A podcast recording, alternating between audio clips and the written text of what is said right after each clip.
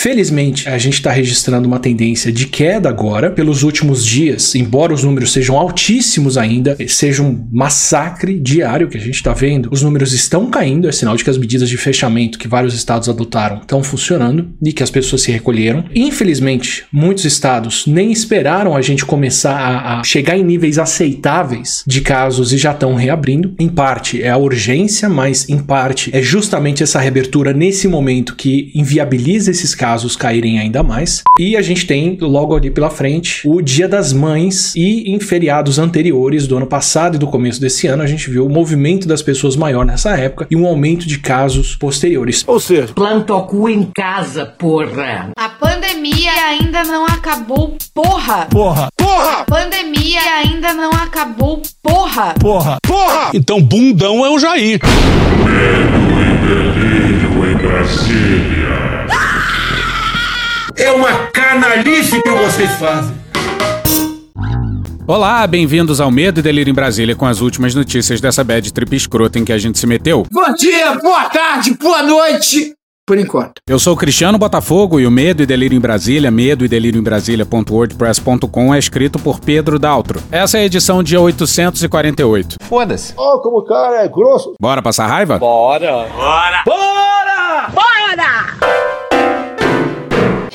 Medo e Delírio em Brasília apresenta Os Trapalhões. Rapaz, ontem só deu, Renan, mas hoje é dia de. Paulo Guedes. Sim, ele mesmo.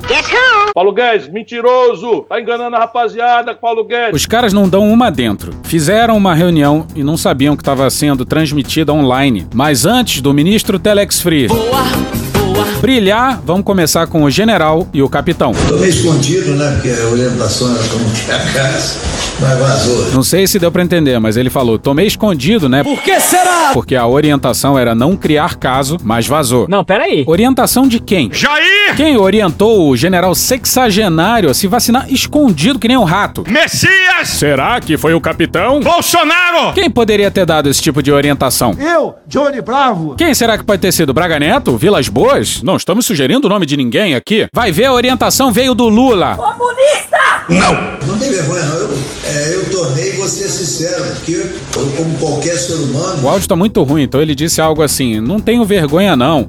Eu tomei, vou ser sincero. Como qualquer ser humano, Como deputado, como vice do meu mestre, querido Mário Covas, como governador de São Paulo. Isso exige medidas urgentes. Como o etanol. That explains a lot. como qualquer ser humano, eu quero viver, pô. E se a ciência e a medicina tá dizendo que é a vacina, né, Guedes? Quem sou eu para me contrapor? Pois é, depois da piadinha, ele fala: como qualquer ser humano, eu quero viver, pô. Se a ciência e a medicina tá dizendo que é a vacina, né, Guedes? Quem sou eu pra me contrapor? Pois é, esse aí é ministro de um governo que sabota sistematicamente a ciência. Você acha que em alguma reunião governamental, mundo afora, em qualquer país do mundo, aconteceu esse tipo de diálogo? Estou envolvido pessoalmente, tentando convencer o nosso presidente, independente de todos os posicionamentos. Ele diz: Estou envolvido pessoalmente tentando convencer o nosso presidente, independente de qualquer posicionamento. Isso aí tá com a cara do Ramos tentando tirar o cu da reta, né? Pois é, a CPI começou e tem general dizendo que o presidente acusado de omissão e negacionismo científico ainda precisa ser convencido da importância de tomar a vacina. Aparentemente, 400 mil corpos parecem não ser argumentos suficientemente convincentes para ele. E nós não podemos perder o presidente por um vírus desse. A vida dele, no momento, corre risco. Nós não podemos perder o presidente para um vírus desse. A vida dele, no momento, corre risco. Corre mesmo, o Ramos está certo. E que simbólico para o mundo seria se o presidente mais negacionista do planeta tivesse algum problema sério com a Covid. E não, não estamos desejando mal a ninguém. Apesar de motivo não faltar, né? Agora, você sabe por que, que o Bolsonaro não tem medo de Covid? Porque ele teria a melhor assistência médica do mundo. Os medicamentos de ponta, os mais caros, o monitoramento e tudo de mais moderno que o povo que ele manda ir pra rua e encarar o vírus de frente como homem, não como moleque e tomar cloroquina, não tem. Porra. Mas que coisa constrangedora, né, Brasil? Imagina isso aí no clipping dos governos estrangeiros. Como é que você explica isso pra eles? Ele serve a um chefe que o obriga a tomar vacina escondido. Como é que depois o senhor se olha no espelho e se sente, é, usar uma expressão americana, nos seus próprios pés? Se sente uma pessoa reta, tendo de tomar vacina escondido. Eu jamais serviria a alguém que me obrigasse a tomar vacina escondido. Porque aí eu não conseguiria olhar minha mulher, não conseguiria olhar as minhas filhas, não conseguiria olhar a mim mesmo. Pois é, a fala do general pegou mal. Pegou mal pro Bolsonaro. E aí o Bolsonaro teve que falar alguma coisa. Agora a questão da vacina. Quando urge o Brasil tomar vacina, eu tomo. Isso aí é mais um exemplo da clássica, lenta e gradual transmutação do discurso de Bolsonaro. Transmutação só discursiva, não prática, que só acontece quando ele percebe que absolutamente não tem jeito. Ele passou disso aqui. Eu não vou tomar vacina. Eu não vou tomar. Eu não vou tomar. Inclusive em uma live se negando a tomar vacina junto com o Barra Torres. Eu estarei lá numa fila, num posto de saúde para tomar vacina. Aí pensando Você assim, vai se vacinar? Eu vou, claro. Eu vou te acompanhar, vou ver. Te acompanhar, vou ver você ser vacinado. Já é um caminho, Eu vou, já é eu um vou, ser, início. eu vou ser testemunha. Muito bom, muito bom, presidente. Muito bom, muito bom. Você me permite eu vacinar você? Na minha instituição militar, eu já vacinei uns colegas de turma. Vai ter uma moeda de troca. Você Eu quero saber se eu estou disposto. Não, não. É a recíproca. É a recíproca. Sem, sem contrapartida aí. Babaca do caralho. Aí olha só como foi mudando. Depois ele disse que não ia tomar porque já tinha pego Covid. Aí já tinha os anticorpos. Alguns falam que estou dando um péssimo exemplo. Ô imbecil! Ô, o idiota que está dizendo um péssimo exemplo, eu já tive o vírus, eu já tenho anticorpo, para que tomar vacina de novo? Pra dar exemplo, mas isso não vem ao caso agora. Inclusive, ele comentou também que a doença era a melhor vacina, acrescentando que a doença não tinha efeito colateral. Eu tive a melhor vacina, foi o vírus. Exatamente sem efeito colateral. Depois, vendo que a enorme maioria da população, e provavelmente tendo sofrido pressão em suas redes, Bolsonaro mudou o discurso, dizendo que Depois que o último brasileiro for vacinado, tiver sobrando uma vacina, daí eu, de- daí eu vou decidir se vacina ou não. Esse é o exemplo que um chefe tem que dar. Ou seja, já colocando ali que ele decidiria depois que o último brasileiro tomasse. Agora, ele deu mais um passo e não coloca mais a condicionante. Quando o Brasil tomar vacina, eu tomo. Essa metamorfose ambulante. Será que o Bolsonaro um dia vai chegar a promover a vacina? Não! E tudo bem mudar de ideia quando as evidências mudam. Isso é um sinal de inteligência. Só que a gente sabe que ele não mudou e nem vai mudar, que ele é orgulhoso demais pra admitir que estava errado. Porra, parece aqueles tios mais velhos que você passa anos falando uma coisa, aí anos depois ele se vira pra você e fala: Olha só o que eu descobri. Aí você tasca ali um esporro, claro, falando: Porra, tio, tô falando essa merda há anos pra você. É você, Leno. Não, isso aí foi o Cristiano, foi sem querer. Depois que o último tomar a vacina, eu tomo. Tem gente apavorada, então toma a vacina na minha frente. Mano, corra, rapaz. E o Bolsonaro não entende, mas isso aí é minimizar a pandemia. Ele tá dizendo que ele não se preocupa, passando uma imagem erradíssima pra muita gente que acredita nele. E repara, ele é o nosso destemido presidente. Eu não sou médico, mas sou ousado. E quem teme o vírus, com razão, são covardes. Tem que deixar de ser um país de maricas. Vocês lembram que, por conta das inúmeras aglomerações promovidas pelo presidente, do seu não uso de máscara, do seu discurso anti-máscara e anti-vacina, que a imprensa comentou que o presidente estaria dando mau exemplo, estimulando as pessoas a fazerem as coisas erradas? Pois é, agora o presidente diz que esse é o exemplo que ele está dando. Eu sou chefe de Estado, tenho que dar exemplo. O meu exemplo é esse. É deixar, já que não tem para todo mundo ainda, né?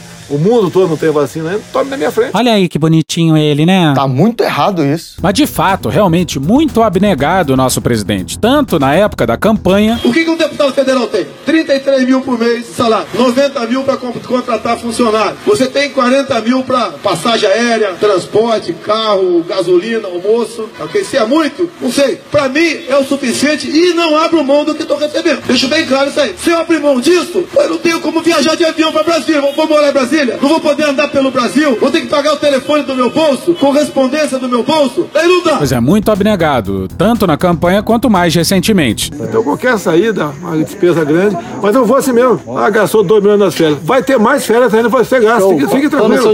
Eu não posso sair com 20 pessoas. Eu vou ficar preso aqui dentro de casa quanto E tempo? o Bolsonaro também acha que está dando exemplo, como ele diz, indo no meio do povo. Eu ando no meio do povo. Eu duvido que esse governador da Bahia, do Rio ou do Rio Grande do Sul vá no meio do povo. Ele vai falar, mas eu não quero contaminar ninguém. Bota três máscaras e vai pro meio do povo, porra. Vai ver o que o povo tá falando. Eu duvido que um cara desse, um governador desse, um Dória da vida, um Moisés, vai no meio do povo. Não vai. Algumas outras autoridades que me criticam, vai lá conversar com o povo. A justificativa eu não vou porque eu posso pegar. Ah, tá com medinho de pegar vírus, velho? Pô, tá de brincadeira. De novo, minimizando a pandemia. Como se ir no meio do povo fosse uma atividade essencial. Como se ele tivesse que aglomerar para ter contato com o povo. Como se ele já não passasse a caralha do tempo inteiro no WhatsApp ouvindo, entre mil aspas, o que ele chama de povo. Saraiva, calma, calma. Netanyahu, Biden, Pinheira, Angela Merkel, Macron, não, nenhum desses deu exemplo. Quem deu o exemplo na pandemia foi Bolsonaro. O Brasil foi considerado o país com o pior desempenho no combate à pandemia, segundo um levantamento de pesquisadores internacionais. Fomos um exemplo para o mundo. Mas agora sim, vamos pro. Paulo Guedes! Esse confuso reciclador do mofado taxerismo. There's no society, only individuals. Cala a boca! Pois é, nessa mesma reunião em que o Ramos falou o que falou, o Guedes também falou uma bobaginha. É claro, ele não ia perder a oportunidade. Eu vou ler em cima porque o áudio tá meio ruim. O chinês inventou o vírus e a vacina dele é menos efetiva do que a americana. O americano tem 100 anos de investimento em pesquisa. Então os caras falam: qual é o vírus? É esse? Tá bom, decodifica. Tá aqui a vacina da Pfizer, é melhor do que as outras. Ao saber que o evento estava sendo gravado e transmitido pela internet, Paulo Guedes chegou a pedir que essas declarações não fossem colocadas no ar. Pois é, calma. Primeiro, vírus novos surgem no mundo por motivos complexos. É comum que a criação de animais e a invasão de habitats naturais por parte do ser humano estejam entre os motivos, para simplificar. O Brasil é candidato muito forte a esse tipo de situação, então a gente deveria ter cuidado ao culpar a China pelo vírus. Lembrando que na reunião ministerial de 22 de abril de 2020, ou seja, mais de um ano atrás, Guedes já havia ventilado a ideia de que a China, abre aspas, deveria financiar um plano Marshall para ajudar todo mundo que foi atingido, fecha aspas, por ela. Em segundo lugar, vou deixar o Paulo Gala falar por mim. Tem muitos riscos que precisam ser tomados que uma sociedade precisa tomar para evoluir e para avançar e o sistema de mercado e as empresas não vão tomar. Tanto para avançar a fronteira tecnológica, como a gente tem visto, por exemplo, as tecnologias de ponta do, de 5G, ou as tecnologias aeroespaciais, ou as tecnologias que vieram da, do DARPA, no Pentágono, né? Todos, todas essa, ou a própria vacina do Covid, mais recentemente, que decorreu basicamente de pesquisas feitas lá na DARPA. Eles fizeram uh, desenvolvimentos desde o 11 de setembro para tentando se proteger de armas biológicas. E um dos projetos que eles estavam fazendo era tentar fazer vacinas a partir de RNA, que é o, que é o caso dessas vacinas de Covid. Quem tomou todo esse risco foi o governo americano, não, foi, não foram as empresas privadas. Todas as empresas que chegaram em vacinas agora, 2020 e 2021, tiveram funding, os programas tiveram funding do governo americano. Né? Algo parecido aconteceu na Rússia e também na China. Qual é o sentido para uma empresa privada gastar milhões e milhões e milhões de dólares para desenvolver uma vacina de outra maneira para algum vírus que poderia vir no futuro de maneira imprevisível, né? É um risco que não faz sentido para o setor privado tomar. É um benefício público de defesa nacional, de saúde, um benefício de saúde pública que faz sentido para o governo para um governo tomar, que não faz sentido para uma empresa privada. Depois que a pesquisa foi toda feita, e, e, vejam, estamos falando de mais de 10 anos de pesquisas feitas, seguiram pesquisando e com dinheiro público essa tecnologia foi sendo desenvolvida e agora mais recentemente a, a Pfizer, essa, a Moderna, né, a partir do dinheiro público que foi injetado nelas ou a partir de empresas que foram criadas para desenvolver essa tecnologia com o dinheiro público, elas eh, chegaram eh, na vacina. Então aqui é um belo exemplo do que, eu, do que eu chamo da complementariedade entre Estado e mercado. Leia o livro O Estado Empreendedor, de Mariana Mazzucato. Porra. O ministério disse que a reunião só foi transmitida, mas não gravada. Mas a internet não falha. E o Guedes. Se fodeu. Vamos para a matéria não assinada na DW no dia 27, intitulada Guedes diz que chinês criou o coronavírus e desenvolveu vacina pior que a dos Estados Unidos.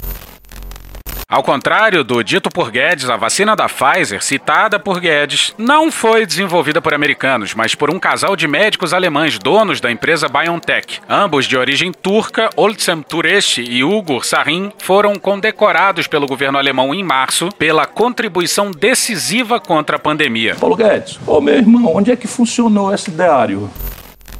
Aí a merda foi tamanha que o Paulo Guedes teve que dar uma de. Seu Rolando Lero! Nós somos muito gratos à China por ter nos enviado a vacina. Eu tomei a Coronavac. Tomei a primeira dose 30 dias atrás, tomei a segunda dose nesse domingo. Nesse domingo eu fui e tomei a segunda dose. Então eu não vou falar mal da vacina. O que eu estava dizendo é justamente, eu estava querendo enfatizar a importância do setor privado no combate à pandemia, e aí eu fui usar uma imagem feliz, mas que foi, olha, veio um vírus de fora, quer dizer, inventado, trazido de fora, e quando chegou numa economia de mercado. Acabou, acabou, acabou. Deve ter falado merda e nem percebeu. Guedes falou do embaixador chinês e vamos pro Alexandre Martelo no G1 no dia 27. Minutos depois, em uma rede social, o embaixador da China no Brasil, Yang Waming, publicou dados sobre a compra de vacinas chinesas pelo governo brasileiro, sem citar Guedes. Abre aspas, até o momento a China é o principal fornecedor das vacinas e os insumos ao Brasil, que respondem por 95% do total recebido pelo Brasil e são suficientes para cobrir 60% dos grupos prioritários na fase emergencial. A Coronavac representa 84% das vacinas aplicadas no Brasil, fecha aspas, disse o Aming em rede social. E dá-lhe esporro! Mônica Bergamo na Folha no dia 27. A Frente Parlamentar Brasil-China na Câmara avalia que, abre aspas, qualquer governo sério demitiria imediatamente o ministro fanfarrão chamado Paulo Guedes. Fanfarrões, vândalos ou pessoas alegres. Após o comandante da economia afirmar, sem saber que estava sendo gravado, que o chinês inventou o vírus da Covid-19, abre aspas, sempre que um ministro não consegue cumprir o prometido ao povo brasileiro para desviar a atenção do seu fracasso, copia uma das narrativas cretinas dos bolsonaristas terraplanistas. Fecha aspas, afirma o deputado Fausto Pinato, do PP de São Paulo, líder da frente. Abre aspas, Paulo Guedes não fugiu a essa prática, fecha aspas.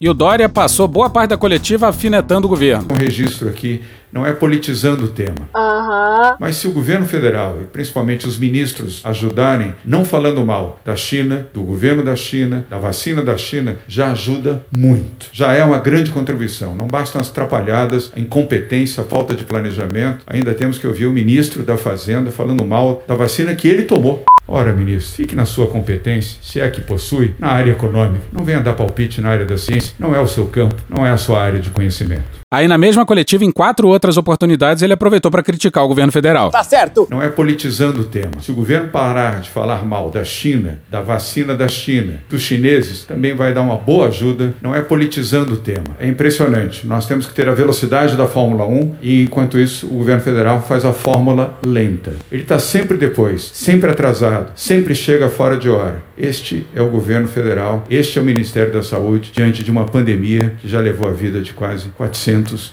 mil brasileiros. Não é politizando o tema. O presidente Jair Bolsonaro cancelou a destinação de 200 milhões de reais para o estudo da vacina que ele anunciou com pompa e circunstância, acelerou uma coletiva no mesmo dia que nós lançamos aqui a Butanvac com uh, o ministro da Ciência e Tecnologia, com o ministro da Saúde, nem sabiam direito o que estavam falando, pois ele cancelou os 200 milhões de reais que havia anunciado para o desenvolvimento dessa vacina. Não é politizando o tema. De novo, esse é o governo federal. É mau exemplo atrás de mau exemplo. Não é politizando o tema. Agora, deixa o presidente Jair Bolsonaro saber que o Carlos Fortaleza, um grande médico, um especialista, integra o centro de contingência do Covid-19. Mas dá cancelar essa pesquisa no dia seguinte. Ele, ele, não sabe, aliás, ele não sabe de nada. É, é, é o presidente da República do, do WhatsApp, das redes sociais dos filhos. Né? E o resto do tempo brinca de videogame, enquanto os brasileiros morrem uma tristeza. Não é politizando o tema. Porra! E vamos para Vera Magalhães no Globo no dia 28. O que mais se pode esperar desse governo que, mesmo com uma investigação contra si instalada no Senado Federal, age com tamanha desídia? Nada parece chamar esses homens à responsabilidade. Diante desse quadro de cinismo de Estado, é sinal da nossa desgraça que seja alguém com o currículo de Renan Calheiros a comandar as investigações. Não terá sido a primeira vez. Os que hoje condenam Renan há muito pouco tempo chamavam Eduardo Cunha de herói pela condução do impeachment de Dilma Rousseff. Tem um nome que entrará para a história nessa data, pela forma como conduziu os trabalhos nessa casa. Parabéns, presidente Eduardo Cunha. As máscaras estão todas no chão. Que se punam os culpados. Achava que tava bom de Guedes. Achou errado, otário? O Paulo não pediu para sair. Errou. Ontem a nossa introdução foi sobre o Guedes falar que o aumento da expectativa de vida pressionava as contas públicas e que era impossível o Estado prover o serviço. E repito aqui as palavras que eu ouvi particularmente da boca da maravilhosa Laura Carvalho, mas acho que ela estava citando alguém. Não são os economistas que têm que dizer ao povo o que deve ser feito. É o povo que diz aos economistas o que quer. E os economistas respondem com o como fazer. Mas o Paulo Guedes disse aquilo mesmo. Pense aí, a expectativa de vida maior impacta os serviços públicos. As pessoas vivendo mais vai aumentar os custos dos ministérios. E zero questionamentos em relação ao teto de gastos. O Chicago Oldies acha que um teto de gastos é a única solução possível. O teto de gastos é igual colocar uma coleira apertada num cachorro filhote. Não vai dar certo. O cachorro vai crescer e vai ser estrangulado pela coleira. E a Miriam Leitão, a Miriam Leitão, não é o Jones Manuel, não, é a Miriam Leitão, desenhou a estupidez do Guedes no Globo no dia 28.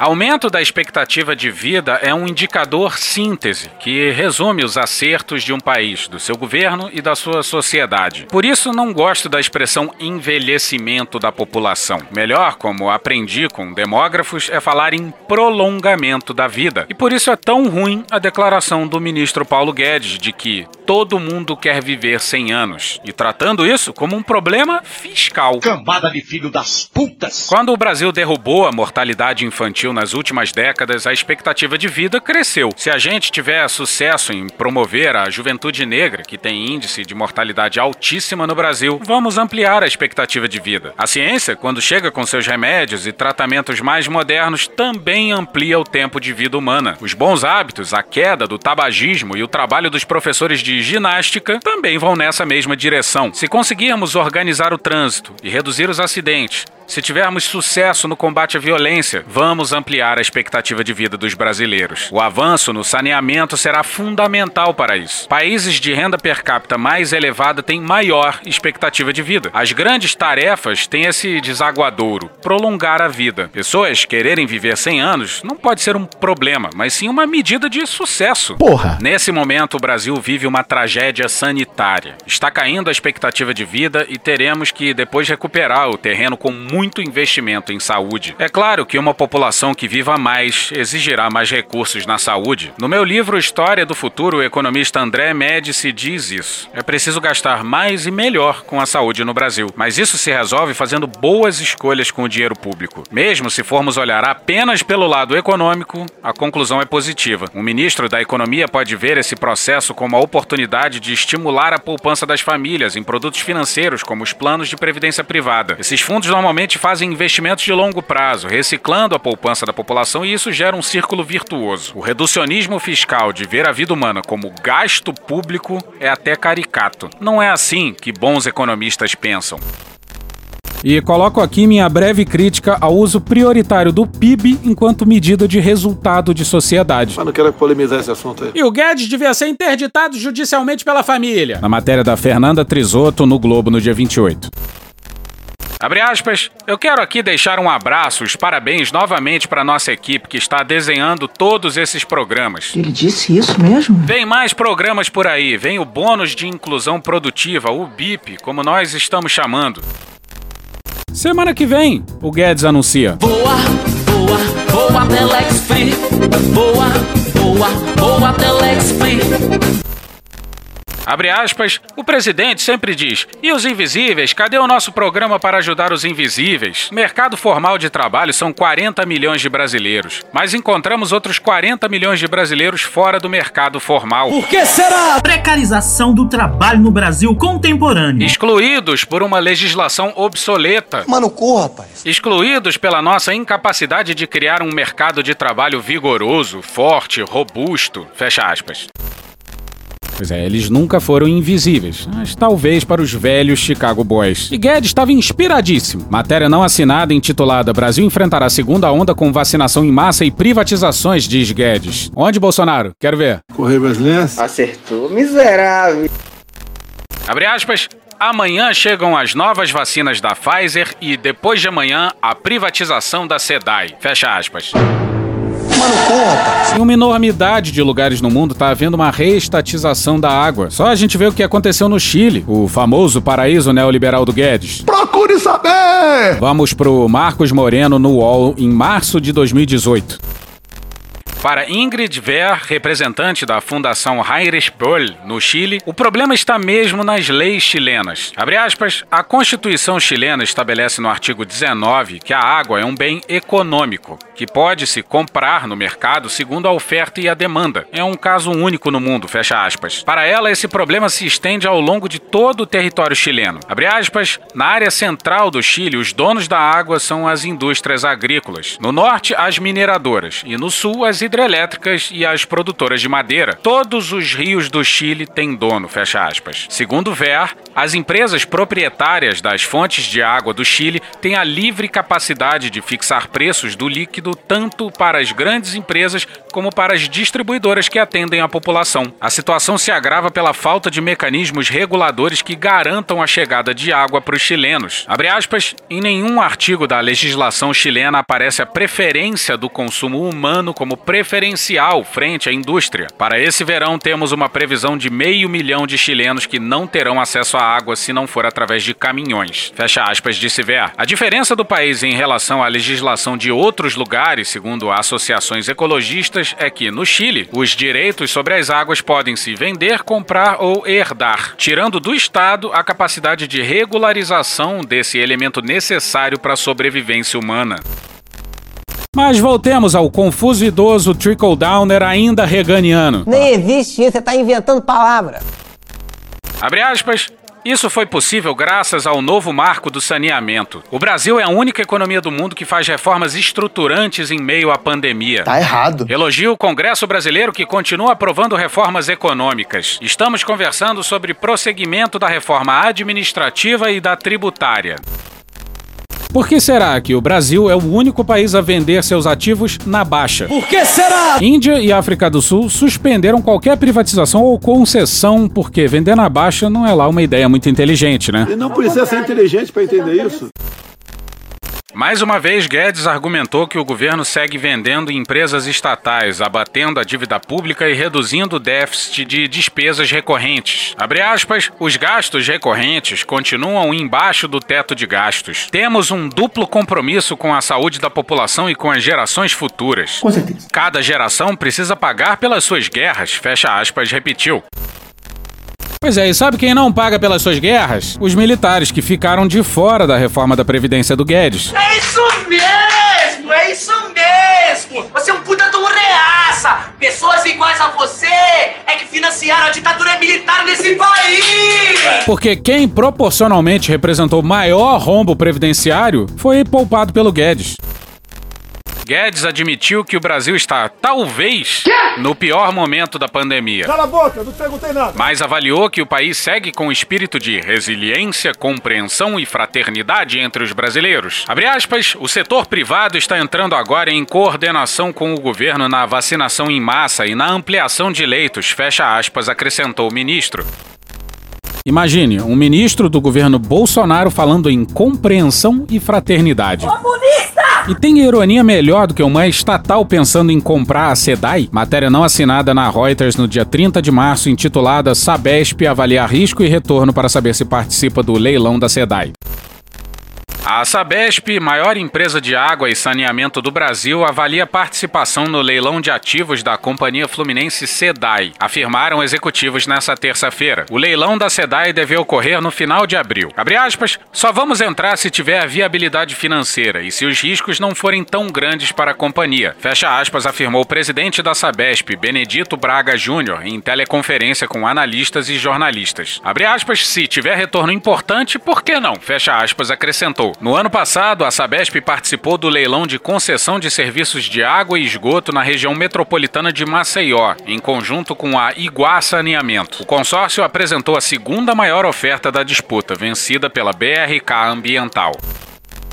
Pois é, se o Guedes tomar conhecimento disso, ele tem um AVC na hora. O leilão segue incerto. Resta rezar por uma liminar marota suspendendo outra vez o leilão. E alguém segura a onda do Guedes, pelo amor de Deus? A equipe do ministro cortou 96% da verba do censo. Aí o decano do STF, Marco Aurélio Melo, obrigou o governo a tomar as providências para realizar o censo demográfico. Afinal, o Brasil está trabalhando com dados de 2010. Vamos para Márcia Falcão e Fernanda Vivas no G1 no dia 28. Para o ministro, a decisão fere a Constituição. Abre aspas, a União e o IBGE, ao deixarem de realizar o estudo no corrente ano, em razão de corte de verbas, descumpriram o dever específico de organizar e manter os serviços oficiais de estatística e geografia de alcance nacional, artigo 21, inciso 15 da Constituição de 1988. Fecha aspas, escreveu o ministro. Abre aspas, o direito à informação é basilar para o poder público formular e implementar políticas públicas. Por meio de dados e estudos, governantes podem analisar a realidade do país, a extensão do território e o pluralismo consideradas as diversidades regionais, impõem medidas específicas. Fecha aspas. Aí os jornalistas questionaram o Guedes e o ministro enfileirou essas palavras. Abre aspas. Não fomos nós que cortamos o censo, fecha aspas. Ah, vá merda, porra! É, não, não foi o Guedes não, companheiro. Vai ver fui eu. Não, não, melhor ainda. Vai ver foi meu filho Lulinha. Ele entrou escondido no palácio, deu aval pro orçamento cortando 96% da verba do censo. Vamos pra Talita Maurino no Metrópolis no dia 28. Abre aspas. Quando houve corte no Congresso, a explicação que nos foi dada é de que o isolamento social impediria que as pessoas fossem de casa em casa transmitir o vírus. Porque é físico, os pesquisadores vão de casa em casa. Então, me pareceu que essa é uma explicação. Vou me informar a respeito. Falando sério? Vou me informar a respeito. Quer dizer então que o sujeito corta a principal fonte de estatísticas sobre o país, sem entender o porquê direito. O Guedes deve ter pensado: rapaz, estão cortando gasto e a culpa não é nem minha. Pois é, sujeito aí que comanda o Ministério da Economia. Aí no fim da tarde saiu uma outra fala absurda do Guedes na reunião. Vamos pro Matheus Vargas no Estadão no dia 29. Sem saber que era gravado, o ministro da Economia Paulo Guedes reclamou que o governo federal deu bolsas em universidades para todo mundo por meio do FIES. Segundo o ministro, que não citou detalhes ou provas, até quem não tinha a menor capacidade e não sabia ler nem escrever entrou na graduação por esse caminho. Guedes disse que o filho do seu porteiro foi beneficiado após zerar o vestibular, ainda que o programa tenha exigências de nota mínima para aprovar o financiamento. Para o ministro, o FIES foi um desastre que enriqueceu meia dúzia de empresários. As falas de Guedes foram feitas em reunião do Conselho de Saúde Suplementar na terça-feira, dia 27. Abre aspas. O porteiro do meu prédio uma vez virou para mim e falou assim: "Seu Paulo, eu tô muito preocupado. O que houve? Meu filho passou na universidade privada. Ué, mas tá triste por quê? Ele tirou zero na prova, tirou zero em todas as provas. E eu recebi um negócio dizendo: parabéns, seu filho tirou Aí tinha um espaço para preencher, colocava zero. Seu filho tirou zero. Fecha aspas. Você é uma pessoa horrível, uma mistura do mal com atraso e pitadas de psicopatia. Com certeza ele recebeu isso no zap e conta isso como se tivesse se passado com o porteiro dele. Para ilustrar a crise na educação, Guedes disse que as universidades estão em estado caótico. Você tem balbúrdia e doutrinação em toda parte. Abre aspas, Paulo Freire, ensinando sexo para criança de 5 anos. Indecente, só pensa naquilo. Todo mundo, maconha, bebida, droga. Cadê meu beck?